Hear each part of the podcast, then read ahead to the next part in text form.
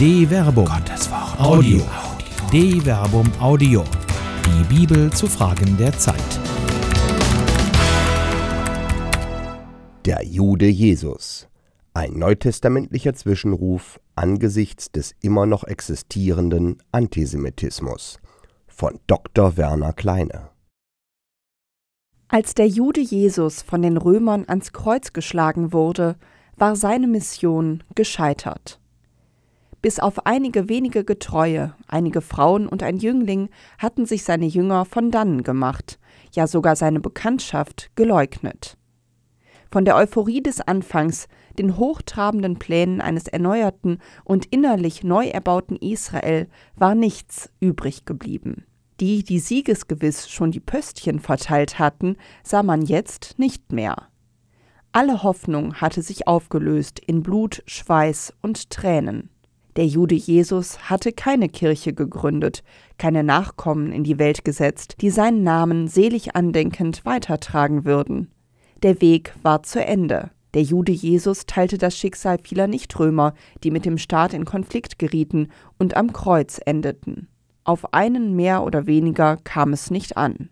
Vor allem teilte der Jude Jesus das Schicksal vieler Juden, die die Römer gut 40 Jahre später ebenfalls ans Kreuz brachten, nachdem sie im Jahr 70 unserer Zeitrechnung einen jüdischen Aufstand niedergeschlagen und den zweiten Tempel zerstört hatten. Herrlichkeit für Israel. Wahrscheinlich hätte man nie etwas von dem Juden Jesus gehört, wenn die Seinen sich nicht neu gesammelt hätten. Es war die Begegnung mit dem vom Kreuzestod Auferstandenen, die eine Restauration der alten Jüngergemeinschaft bewirkte. Was auch immer sich damals in den Tagen nach dem Kreuzestod Jesus zwischen Jerusalem und Galiläa zugetragen hat, die Erfahrung muss so fundamental und gleichermaßen real gewesen sein, dass die Jüngerinnen und Jünger begannen, ihr Leben neu zu sehen. Die Angst war noch nicht weg, die Räume blieben verschlossen. Und doch war da eine Inspiration, das Werk des Juden Jesus weiterzuführen. Und das bestand primär in der spirituellen Erneuerung Israels. Es kam ihm jedenfalls nicht von selbst in den Sinn, sich an Nichtjuden zu wenden. In der Begegnung mit der syrophönizischen Frau antwortet er deshalb geradezu harsch auf deren Bitte, er möge doch ihre Tochter heilen. Lasst zuerst die Kinder satt werden, denn es ist nicht recht, das Brot den Kindern wegzunehmen und den kleinen Hunden vorzuwerfen. Markus Kapitel 7, Vers 27. Es wird die Beharrlichkeit und Klugheit der Syrophönizierin sein, die Jesus schließlich überwindet. Die Überwindung aber war wohl nicht grundsätzlicher Natur. Als Jesus später wieder in das Gebiet von Tyros und Sidon kommt, weist er erneut eine nichtjüdische Frau aus Kanaan, die um Heilung bittet, zuerst brüsk zurück. Ich bin nur zu den verlorenen Schafen des Hauses Israel gesandt. Doch sie kam, fiel vor ihm nieder und sagte, Herr, hilf mir. Er erwiderte, Es ist nicht recht, das Brot den Kindern wegzunehmen und den kleinen Hunden vorzuwerfen. Matthäus Kapitel 15, Vers 24 bis 26. Wie schon zuvor beschimpft er die Frau geradezu verächtlich.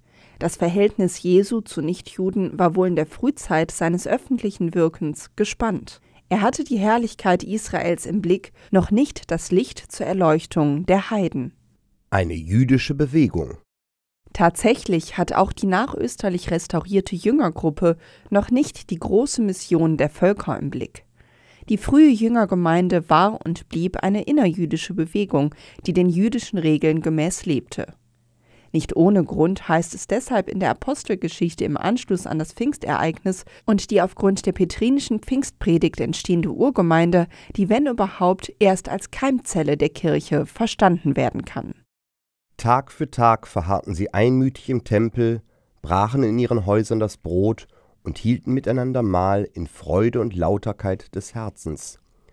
Sie lobten Gott und fanden Gunst beim ganzen Volk und der Herr fügte täglich ihrer Gemeinschaft die hinzu, die gerettet werden sollten.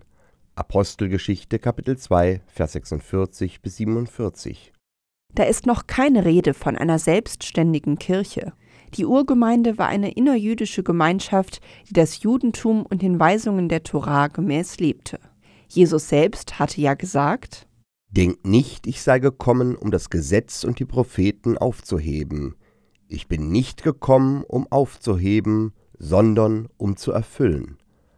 Amen, ich sage euch, bis Himmel und Erde vergehen, wird kein Jota und kein Häkchen des Gesetzes vergehen, bevor nicht alles geschehen ist.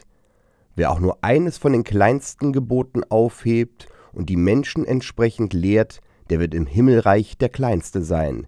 Wer sie aber hält und halten lehrt, der wird groß sein im Himmelreich. Matthäus Kapitel 5, Vers 17 bis 19. Man erblickte in dem vom Kreuzestod auferstandenen den Gesandten Gottes, den Messias, der gekommen war, um Israel zu erlösen. Die messianische Zeit war angebrochen, in der die Herrlichkeit Israels offenbar werden sollte. Man lernte wohl auch langsam, dass das nahe Reich Gottes von anderer Qualität war, als man ursprünglich dachte. War man angesichts der Verhaftung Jesu noch bereit, zur Waffe zu greifen, wie etwa Petrus selbst, der einen Tempeldiener sogar ein Ohr abschlägt, vergleiche Johannes Kapitel 18, Vers 10, erkannte man zunehmend, dass die Sache des Auferstandenen in der Tradition des irdischen Jesus nicht mit Gewalt betrieben werden kann, sondern mit den Mitteln von Erkenntnis und Verstand, mit der Macht der Worte, vor allem mit einer neuen Sicht auf die jüdischen Schriften, die über den Messias sprechen.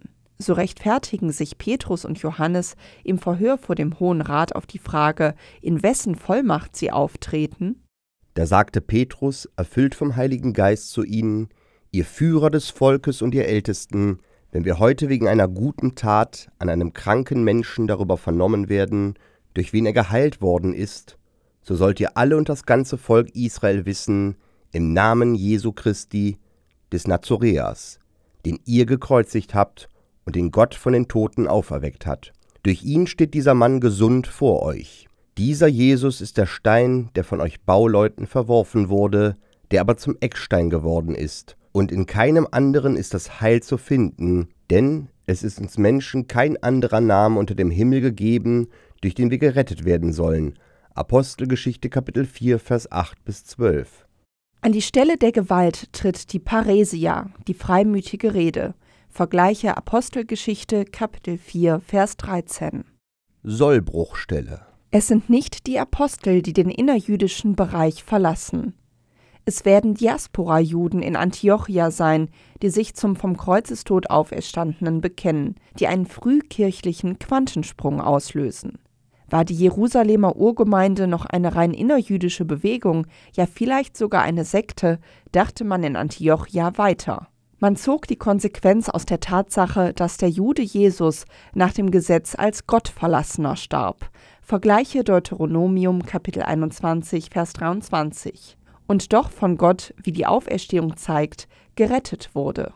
Das hierin begründete Paradox führte auch zu einer Neubewertung der Aussage Jesu, dass er nicht gekommen sei, das Gesetz und die Propheten aufzuheben, sondern zu erfüllen.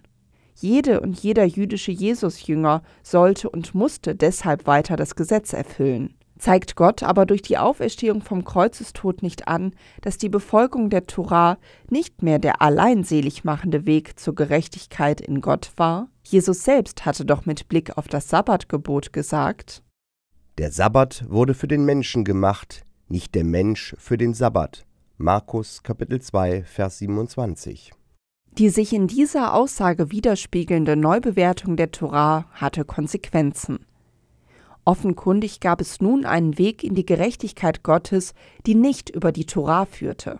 War das nicht gerade der Ausweis der angebrochenen messianischen Zeit, dass nun eben die Gojim, die heidnischen, nichtjüdischen Völker zu Gott kommen würden? So entsteht in Antiochia nicht nur die Idee der Heidenmission. Man spricht jetzt vom neuen Weg, Vergleiche Apostelgeschichte Kapitel 9 Vers 2, Kapitel 18 Vers 25 bis 26, Kapitel 19 Vers 9 und öfters. Wobei das Neue des Weges wesentlich stärker betont wird als in der Jerusalemer Urgemeinde. Das Neue wird auch daran deutlich, dass es nun eine neue, eigene Bezeichnung gibt.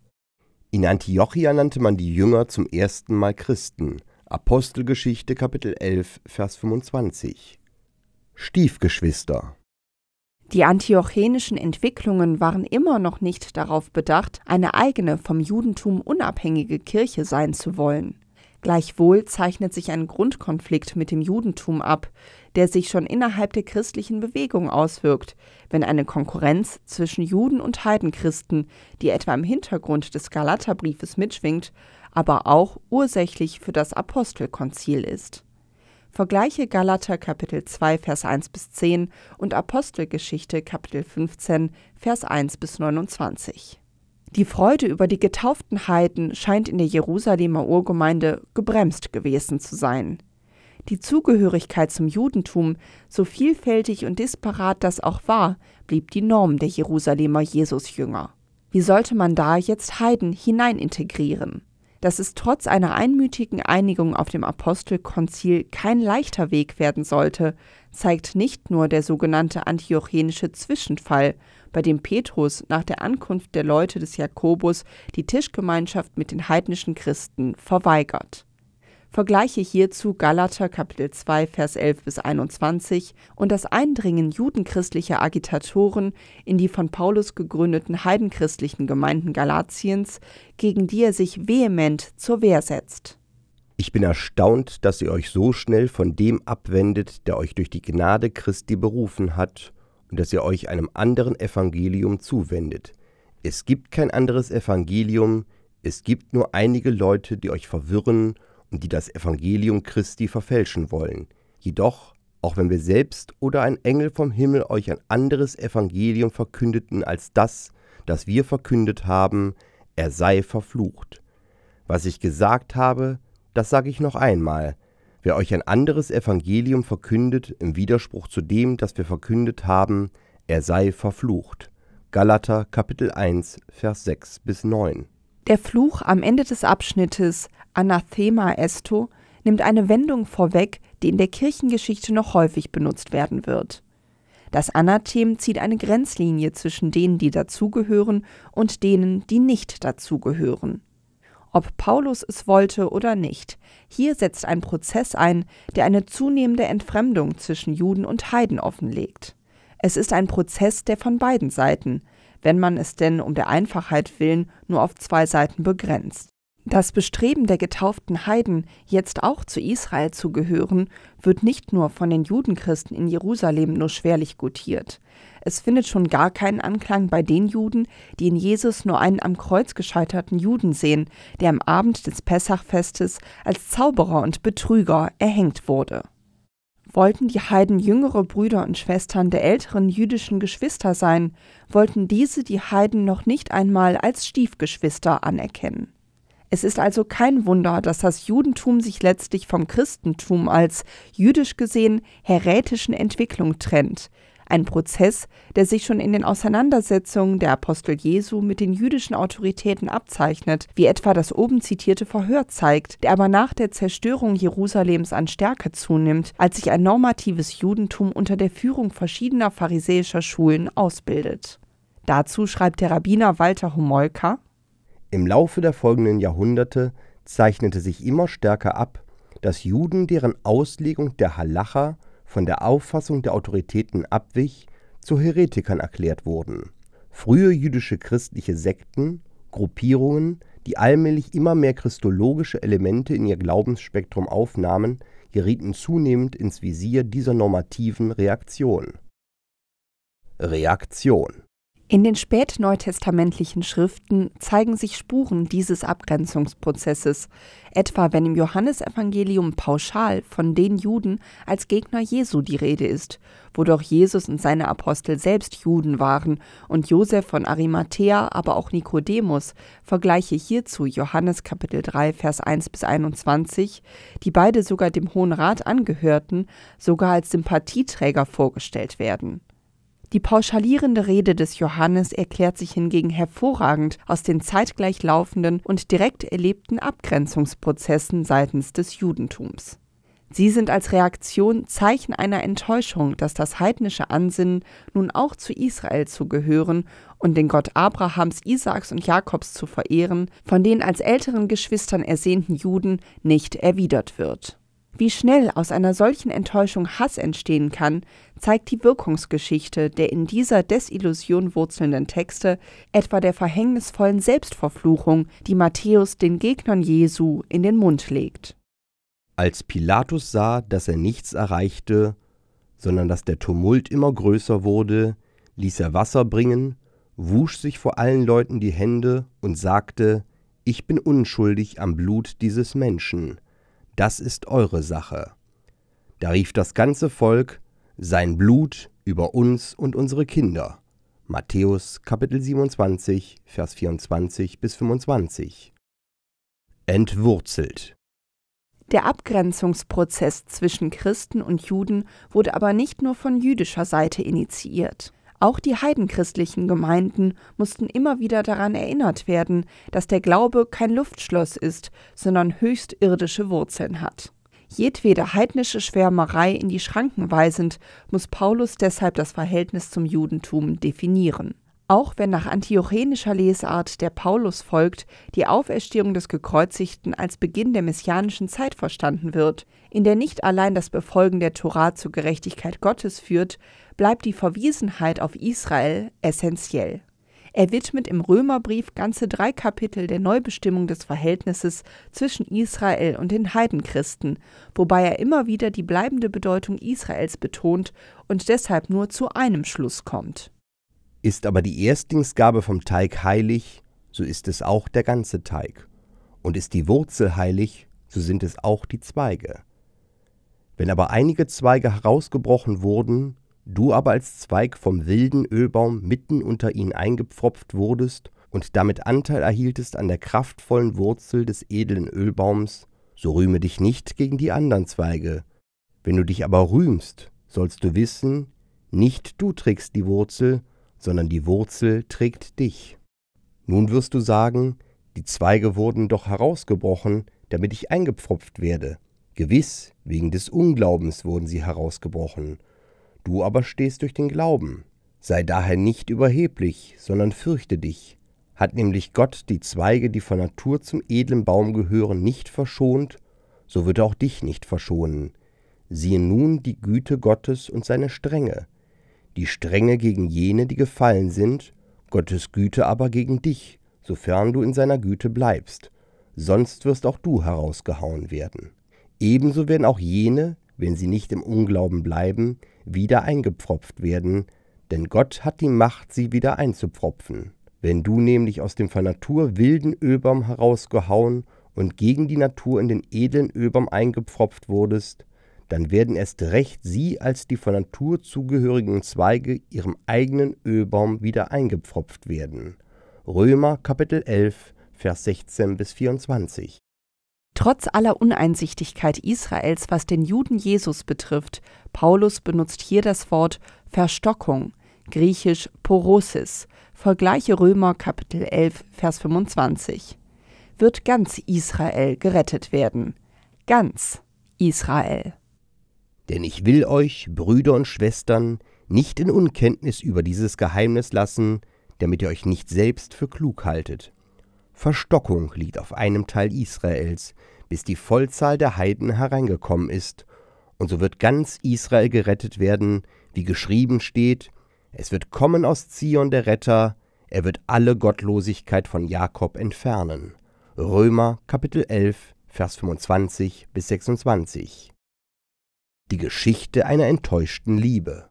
Angesichts dieses Befundes kann man sich nur wundern, dass Christen in der Geschichte immer wieder im Volk der Juden verdammungswürdige Gottesmörder gesehen haben. Der Heilswill Gottes seinem zuerst erwählten Volk gegenüber ist ungebrochen. Christen, die Juden verfolgen, sie Progromen aussetzen, töten und vergasten, haben die Wurzel zerstört, aus der sie selbst leben sollten. Nach der Zerstörung Jerusalems ist das Judenchristentum de facto einflusslos geworden. Die Kirchengeschichte wurde zu einer Geschichte der Kirche aus den Heiden. Dieses heidnische Christentum aber entartet, wenn es vergisst, dass es auf das Judentum hingeordnet ist. Diese Rückbesinnung innerhalb des Christentums ist in der Geschichte immer wieder gescheitert. Ihr tiefstes, grausamstes Scheitern erfuhr es in Auschwitz. Und die Gefahr der Entartung schwelt auch in diesen Tagen wieder, wenn ein unbeschwerter Antisemitismus fröhlich Urständ feiert. Der Vorsitzende der jüdischen Kultusgemeinde Wuppertals, Leonid Goldberg, stellt jedenfalls fest, auch unsere Gemeindemitglieder wurden schon bespuckt. Antisemitismus war nie weg. Auf christlicher Seite kommt oft eine unintellektuelle Pseudofrömmigkeit hinzu, die auch aus einer Begebenheit spricht, die dem israelischen Schriftsteller Amos Oz widerfahren ist und die er in seinem Roman Judas seinem Protagonisten, dem alten polnischen Juden Gershom Wald, zuschreibt, der als junger Mann zusammen mit zwei katholischen Nonnen in einem Zugabteil sitzt, als sich Folgendes zuträgt. Die ältere wirkte matronenhaft und höchst ehrbar, die jüngere war hübsch, ja schön, geradezu engelhaft, ein Ebenbild der Madonna. Er saß diesen beiden Frauen also gegenüber und las eine hebräische Zeitung. Die ältere Nonne sagte Entschuldigen Sie, mein Herr, lesen Sie da eine jüdische Zeitung? Und er antwortete Ja, ich bin Jude und ich werde bald nach Jerusalem gehen, um dort unter Juden zu leben. Schweigen. Dann plötzlich sagte die Jüngere mit lieblicher Stimme den Tränen nahe, er war so gütig, wie konntet ihr ihm das antun? Und Gershom Wald antwortet, Wissen Sie, junge Dame, ich war nicht dabei, als es geschah, ich hatte an dem bewussten Morgen einen Zahnarzttermin. Wie Jakob und Esau. Die enttäuschte Liebe von den ersehnten älteren Geschwistern, noch nicht einmal als Stiefgeschwister anerkannt zu werden, zeigt sich in vielen Gewändern. Sie zeigt sich darin, dass der Jude Jesus von Christen einfach vereinnahmt wird. Wenn man ihn zum Kirchengründer stilisiert, obwohl er das nicht war. Wenn man vergisst, dass er sich in der Auferstehung als der Christus erwies, er aber nicht der erste Christ war. Wenn man vergisst, dass die ersten Jünger Juden waren, blieben und nie etwas anderes sein wollten wenn man vergisst, dass selbst der große Heidenapostel Paulus stolz auf seine jüdische Herkunft war, wenn er gegen seine Gegner ausruft Sie sind Hebräer, ich auch. Sie sind Israeliten, ich auch. Sie sind Nachkommen Abrahams, ich auch. 2 Korinther Kapitel 12 Vers 22 Das Gieren nach Anerkennung hingegen hat zu einer Enttäuschung der Liebe geführt. Enttäuschte Liebe schlägt nur allzu schnell in Hass um. Die jüdisch-christliche Geschichte ist voll von den Folgen der enttäuschten Liebe, die ihren Ausdruck darin findet, sich gegenseitig zu bekämpfen, wie die Brüder Jakob und Esau es taten. Jakob wird im Kampf mit dem Unbekannten am Jabok den Namen Israel empfangen. Der Segen liegt auf ihm. Als Gesegneter wird er Esau gegenübertreten, jenem betrogenen Bruder, mit dem die Juden früherer Jahrhunderte das Christentum identifizierten, wenn sie die Vision Obadjas als Verurteilung heranzogen. Dann ziehen die Befreier auf den Berg Zion, um Gericht zu halten über das Bergland von Esau. Obadja, Kapitel 1, Vers 21. Die Begegnung zwischen dem zu Israel gewordenen Jakob und Esau verläuft allerdings verheißungsvoll. Israel Jakob will sich unterwerfen. Esau aber weist das zurück. Er hat selbst mehr als genug. Er ist selbstbewusst und braucht die Gegnerschaft und den Hass nicht mehr. Schließlich ist es Esau, der sagt Brechen wir auf und ziehen wir weiter, ich will an deiner Seite ziehen. Jakob entgegnete ihm Mein Herr weiß, dass die Kinder noch schwach sind, auch habe ich für säugende Schafe und Rinder zu sorgen. Treibt man sie auch nur einen einzigen Tag rasch an, so stirbt das ganze Vieh. Mein Herr ziehe doch seinem Knecht voraus. Ich aber will mich dem gemächlichen Gang der Viehherden vor mir und dem Schritt der Kinder anpassen, bis ich zu meinem Herrn nach Seer komme. Darauf sagte Esau, ich will dir einige von meinen Leuten zuweisen. Wozu? erwiderte Jakob. Ich finde ja das Wohlwollen meines Herrn. Genesis Kapitel 32, Vers 12 bis 15. Mit Respekt. Die geschwisterlichen Ansinnen der Heiden mögen enttäuscht worden sein, sie waren lange genug Grund für grundlosen Hass. Die Geschichte Israels Jakobs und Esaus zeigt den Weg, wenn Esau Israel schützt. Die heutigen Heidenchristen müssen wieder lernen, dass sie ohne die Wurzel nicht leben können. Wir Christen brauchen Israel. Ob Israel uns braucht? Mit der Ungewissheit dieser Frage müssen Christen leben. Nur eins ist gewiss. Ohne die Kinder Israels verliert das Christentum Saft und Kraft. Israel bleibt erwählt. Ihr Esau-Jünger, wenn ihr wirklich Brüder und Schwestern Israels sein wollt, dann schützt Israel, wie Esau es getan hat, als er reif geworden ist. Nährt nicht den Hass, sondern den Respekt. Die Kinder Israels haben es verdient. Wir brauchen sie. Immer noch.